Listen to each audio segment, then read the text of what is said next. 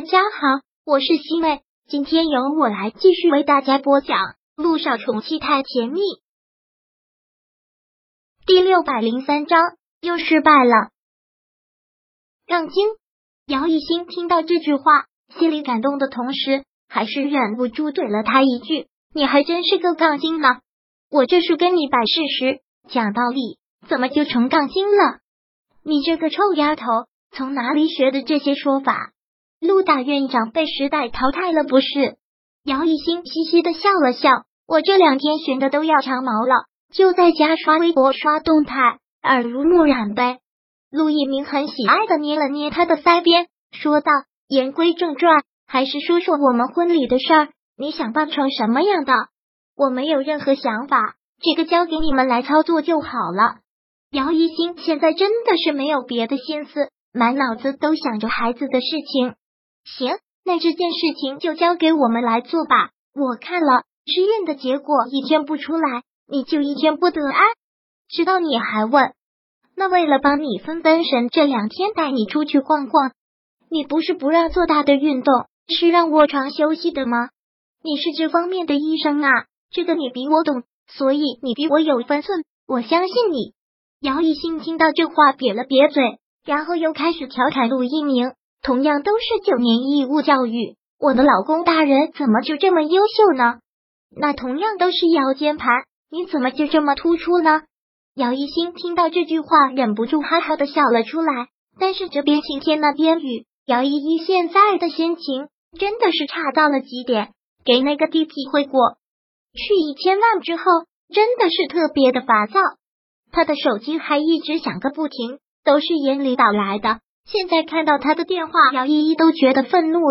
知道他这几天心情不好，他的助理也是在一旁陪着小心，给他泡了一杯咖啡端过来。刚要放到桌上的时候，正巧姚依依将手机丢到一边，碰到了他的手，一个没有拿稳，咖啡便落了地，咖啡杯瞬间被打碎，咖啡液飞溅到了姚依依的鞋上和裙摆上。本来就心情烦躁，又看到新买的鞋被染上了污渍。姚依依直接大发雷霆，把助理骂得劈头盖脸。你怎么回事啊？一杯咖啡都拿不好吗？我这可是新买的鞋，全球限量版的。对不起，对不起，我这就帮你擦干净。助理连忙拿着洁白的手帕，蹲下身给他擦鞋子，但姚依依却很烦躁的将他的手提到了一边。染上了污渍，能擦干净吗？行了，行了。别在这里让我看着心烦了，赶紧给我滚出去！姚依依还真是觉得祸不单行，人在倒霉的时候干什么都倒霉。助理刚出去，他的手机又响了起来。妈，我不接你电话是证明我在拍戏，能不能不要一遍一遍的给我打啊？姚依依现在真的是烦死了。对不起，对不起，妈实在是怕你生气，怕你想不开。知道我生气就不要再来烦我了。姚依依特别无奈的说道：“妈，请你以后在找男人的时候睁开你的眼，不要什么歪瓜裂枣都往上贴，还有管好你的嘴，不要什么都往外说。我这次真被你害死了，一千万，一千万啊！拍戏、拍广告、跑通告，好不容易辛辛苦苦赚到了一些钱，现在可倒好，全给那个臭流氓了。我赚钱容易吗？”我的钱也不是从天上掉下来的，你也看到了。这次我拍戏刚进剧组，没几天就把腿给摔断了，这都是我的血汗钱。是是是是，妈知道，这个妈都知道，辛苦你了。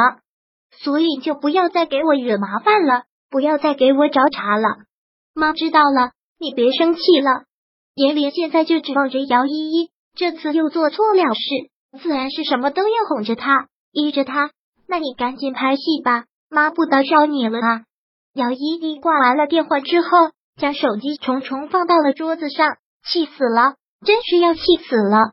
感觉都还没有缓过气，手机又响了起来，这真是让姚依依抓狂，恨不得将手机摔成两半。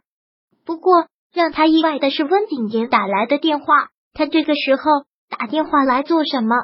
喂，姚依依接起电话来，便直截了当的说了。我现在心情很不好，你最好是有重要的事情找我。这是怎么了？心情这么差？温景言悠悠的问。他戏拍的不顺利，少废话，这不关你的事。给我打电话，你到底有什么事？还真是一个好消息。温景言说道。姚一星第二次做试管又失败了。什么？姚依依还真是没有想到是这样，感觉一下子心情就好了不少。真假的？消息可靠吗？他真的又失败了？当然是真的。温景言说道。太好了，这对姚依依来说还真是一个好消息。然后他特别开心的幻想着，这会儿姚一星肯定在哭吧。也的确，接到这个消息的时候，姚一星感觉整个世界都灰暗了。这是他最后一次机会了，老天爷还是不帮他，这或许就是天意吧。姚一星有一种说不出来的失落，特别的绝望。陆一鸣很是疼惜的摸了摸他的头，说道。既然天意如此，就不要再强求了。你要真喜欢孩子，我们可以去孤儿院领养一个，也可以。我们两个过一辈子的二人世界都挺好的啊。两夫妻之间相处，找到一个合适的方式就好，没有什么特定的生活模式，只要自己过得舒心就好了。我觉得我们两个现在这样就很好。一鸣，谢谢你还能这么安慰我。姚一星真的很欣慰，很感动。这不是安慰，是心疼。你也心疼我自己。杜一鸣摸了他的脑袋一下，天意如此，就不要互相折磨了，安心过我们的日子吧，也安心准备做你的新娘子。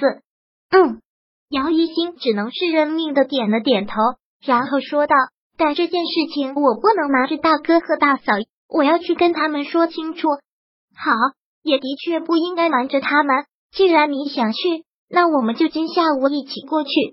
好，现在有陆一鸣在，杨一星心里就好踏实。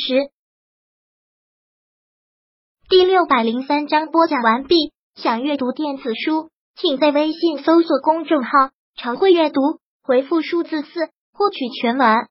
感谢您的收听。